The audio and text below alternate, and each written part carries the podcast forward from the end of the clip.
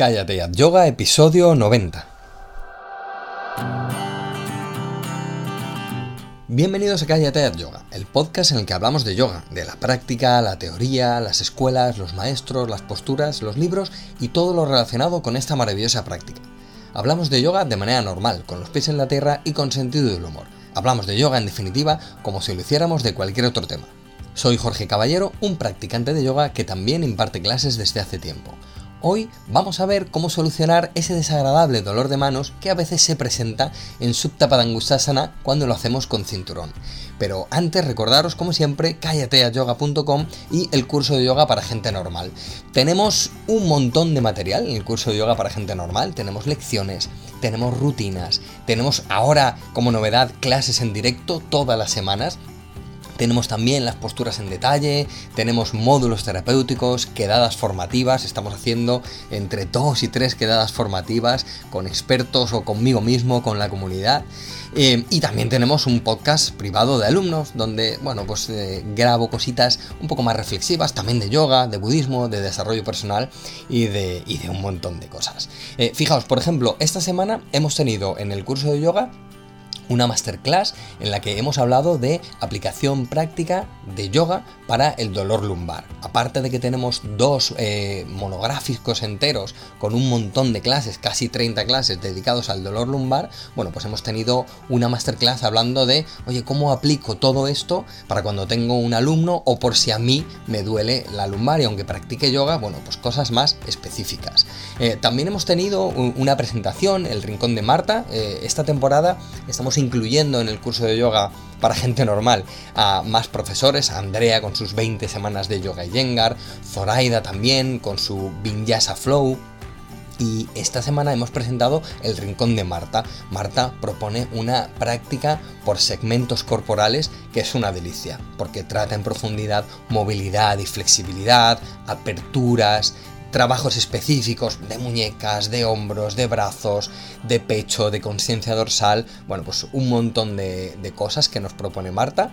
Em, hemos tenido también eh, dos masterclasses hablando de Sadhanapada, de Yoga Sutras de Patanjali, de Niyama en profundidad y hemos presentado un ciclo terapéutico, en este caso el ciclo, el, bueno, el módulo terapéutico para el ciclo menstrual, aparte de otros módulos que tenemos como de rodillas, un módulo de cuello, hombros y cintura escapular, los de dolor lumbar que decía, fascitis plantar, bueno, pues un montón de cosas que tenéis en el curso de yoga para gente normal en Cállate a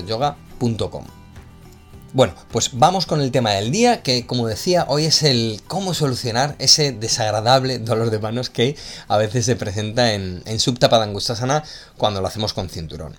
Veréis, hace poco una alumna del curso me preguntó eh, justamente por esto, ¿no? Por cómo podía hacer Subtapadangustasana 1 con cinturón sin, sin ese dolorcillo de manos, ¿eh? que en, ocasiones pues, pues se nos presenta, sobre todo cuando estamos largo tiempo en la postura, ¿no? en el que se cansan los dedos, se tensa la piel, se cansan las manos. Quizá no es de una importancia capital, pero bueno, a raíz de esta pregunta que la hizo en la comunidad, en, los canales de Discord que tenemos para la comunidad, otros alumnos pues comentaron lo mismo, ¿no? y entonces pensé que era una buena idea hacer un repaso a algunos consejos, trucos y, acciones que podemos hacer para que no nos duelan las manos en, en Padangustasana. Como decía, hay a quien le duelen los dedos de estar sujetando el cinturón y es verdad que a veces pues mm, en alguna clase hacemos pues dos o tres minutos y hacemos dos o tres veces con cada pierna la postura, pues al final son 10, 12 minutos que estás ahí pues tirando del cinturón, sujetando el cinturón y puede que se te cansen los dedos, la musculatura de las manos, ¿no? como, como decía. Y también en ocasiones duele la piel en su roce continuo con el cinturón, pues duele la piel. Bueno, a mí me han salido pequeñas ampollas, ¿no? O, mm, pequeñas durezas en la piel de las manos por este largo tiempo en, en Supta Padangustasana. No sé si os ha pasado alguna vez, pero, pero a mí sí. Bueno, si me permitís, antes de, entrar en las opciones de cómo sujetar el cinturón, em, para no hacerse daño en la piel eh, y que no se cansen tanto las manos, me gustaría recordar un poquito, brevemente, ¿vale? Muy brevemente, los detalles básicos de la postura. Si vas al blog, eh, hay una entrada correspondiente a este podcast que se llama precisamente así, dolor de manos en Subtapadangustasana, y tenéis un vídeo y vais a tener fotos con todo lo que os comente por aquí, ¿vale? En el blog, Subtapadangustasana, dolor de manos, hay un vídeo eh, apuntando en detalle todos los eh, gestos de la postura y tenéis fotos de todo lo que os voy a comentar. bueno, ¿Qué tenemos en Subtapadangustasana? Bueno, tenemos un montón de cosas, pero Subtapadangustasana al final estamos tumbados en el suelo, boca arriba, y con un cinturón ponemos una pierna a 90 grados, si, si nos llega a 90 grados, estiramos, imaginaos, la pierna derecha a 90 grados, pasamos un cinturón por el talón central, hay diferentes maneras, se puede poner por el arco del pie o por la base de los dedos del pie. Eso ya depende de lo que queramos, pero me voy a centrar en ese gesto que hacemos con el cinturón pasado por el talón central del pie. Así que realmente fijaos que tenemos un subtatadasana, lo que pasa es que hay una pierna que está hacia arriba, que está a 90 grados. Cogemos el cinturón. El cinturón vamos a soltarlo lo suficiente como para flexionar los codos, que se queden los antebrazos en la línea del cinturón, y esto va a permitir que podamos ajustar la cintura escapular de manera que la punta del hombro vaya hacia atrás, hacia el suelo, y los homóplatos bajen hacia las nalgas. De esa forma ya el pecho se eleva y como digo la cintura escapular se coloca en su sitio.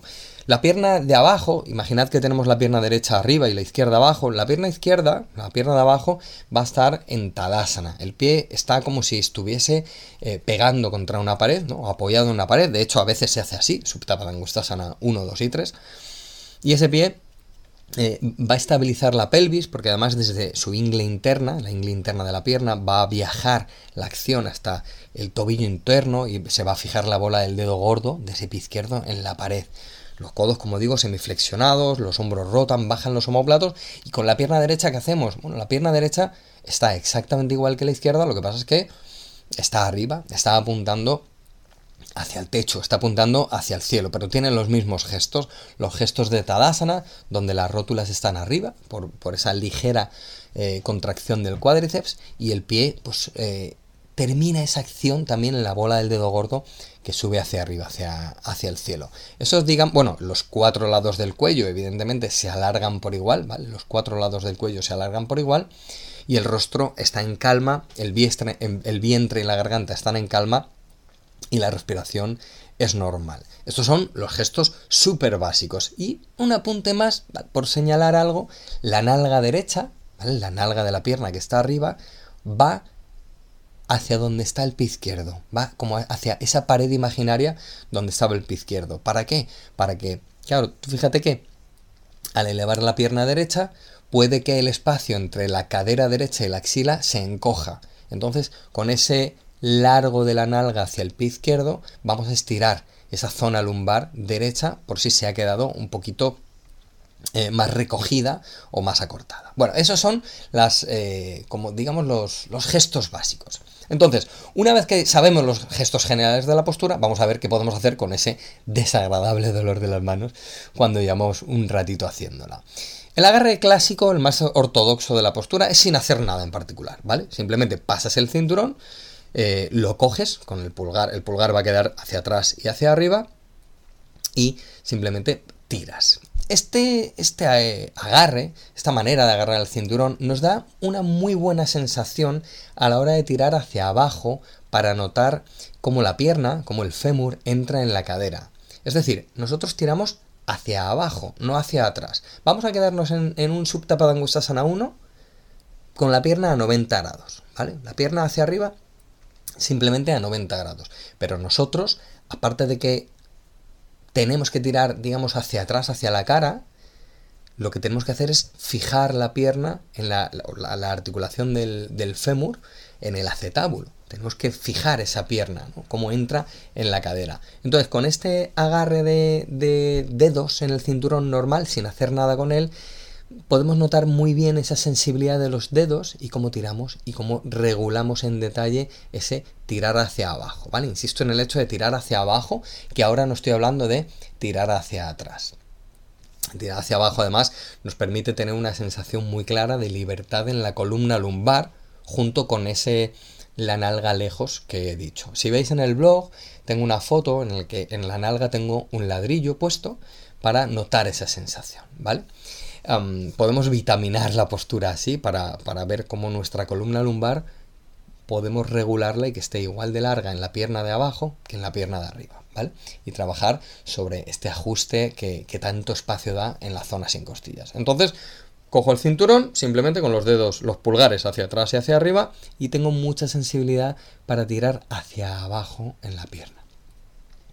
La segunda forma es enrollando el cinturón con una vuelta en la mano. Lo cogemos como antes y le damos una vuelta a la mano. De esta manera, la musculatura de dedos y manos ya no trabaja tanto. La primera forma es como más se cansa la mano y de esta forma ya no se cansa tanto. Entonces así podemos estar en la postura mucho más tiempo y sin pensar en ese dolorcillo.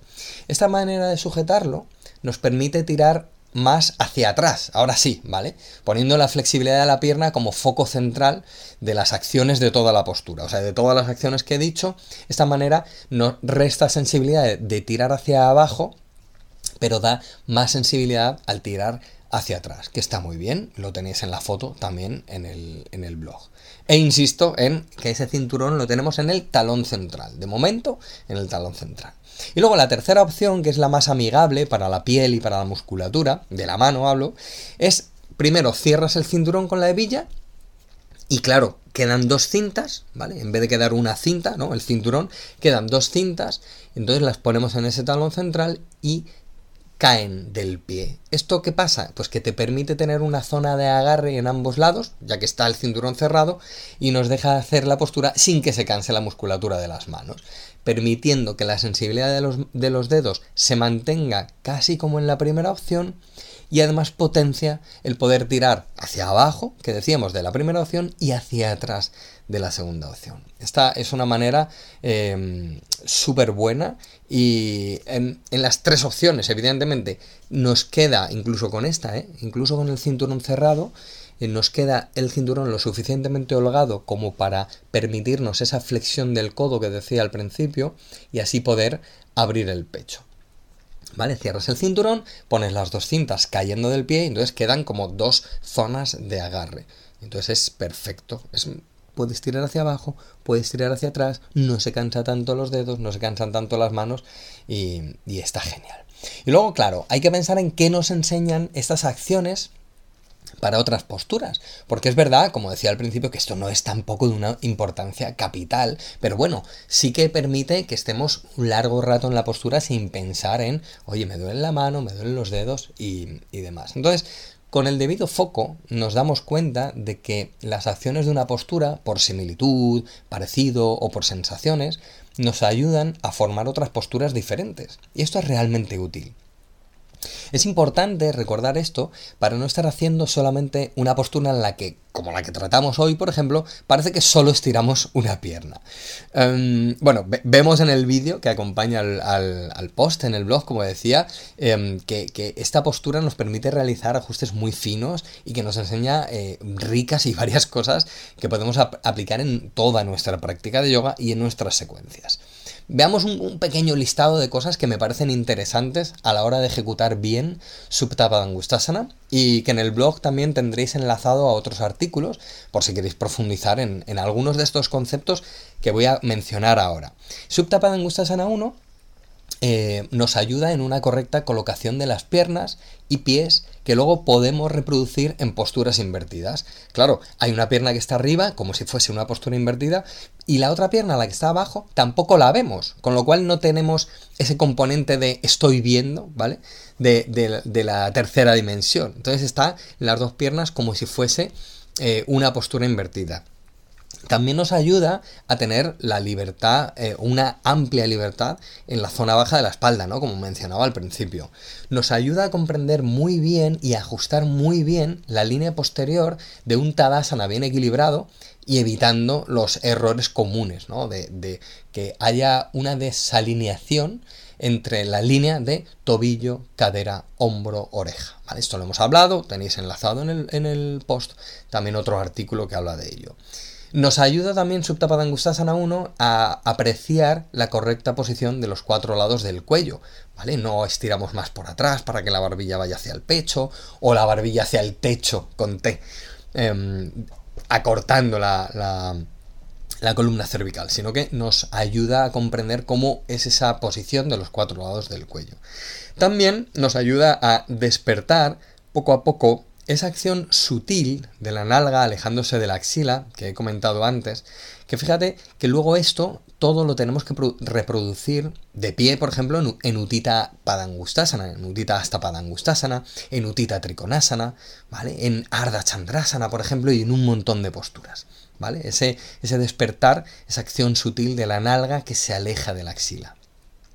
Cuando la hacemos largo tiempo, bueno, pues también es eh, perfecta para ver, luego ya, vamos, hemos hablado un poco de lo mecánico, pues nos vamos un poco más a lo, sutil, a lo emocional, eh, pues nos ayuda cuando estamos largo tiempo para ver la relación de las tres fases de la postura. Ya sabéis que las tres fases de las posturas, que también lo hemos hablado muchas veces, son la fase mecánica, eh, la fase muscular, la fase articular y la fase orgánica. También nos permite equilibrar y a estudiar bien el comportamiento de las tres gunas en las posturas. También lo hemos hablado en un montón de artículos y en un montón de podcasts y dentro del curso también lo tenemos por un montón de sitios.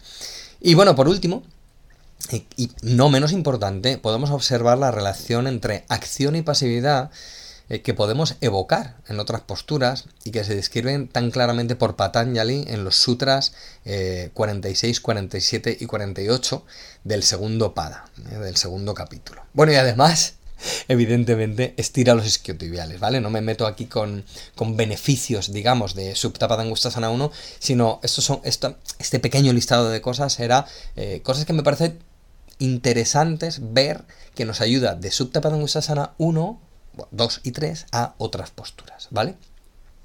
Yo lo confieso, ¿eh? que a mí no me ha supuesto mucho problema la sujeción del cinturón, eh, simplemente las, pequeñas durezas en la piel, pero sí es verdad que con los años he visto que a muchos alumnos eh, me decían cosas como, oye, me molesta tanto las manos que termino tensándolas tanto que también tenso todo el cuerpo y me saca de la postura. Entonces, claro, eh, oye, pues si te saca de la postura, mm, bueno, pues para eso tenemos estas, estas tres opciones de sujetar el cinturón.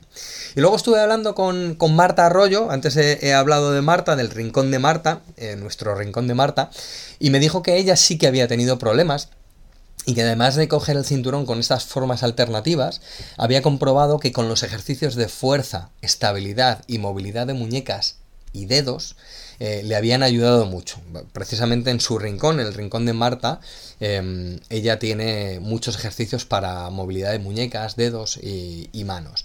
Em, y bueno, y me decía, ¿no? Dice, oye, además de, al hacer esto, además de ayudarme con Supta Padangustasana 1, al final eh, pues ha mejorado y ha impulsado mucho mi Adho Mukha Sonasana, Urdhva y Chaturanga Dandasana, ¿no? Posturas que siempre las muñecas como que tienen ahí, eh, tienen algunos problemillas.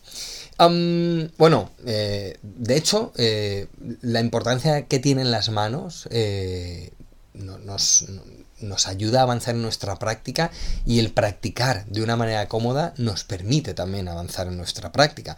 De hecho, fijaos cómo los, los props, los elementos de ayuda en el yoga, los desarrollan principalmente los maestros Tirumalai Namacharya y BKS Iyengar y los fueron desarrollando para hacer más fácil, en ocasiones terapéutico, y en otras más para hacerlo más profundo eh, la práctica, pero en definitiva como búsqueda de una gestión correcta del cuerpo eh, para llegar al ser infinito interior.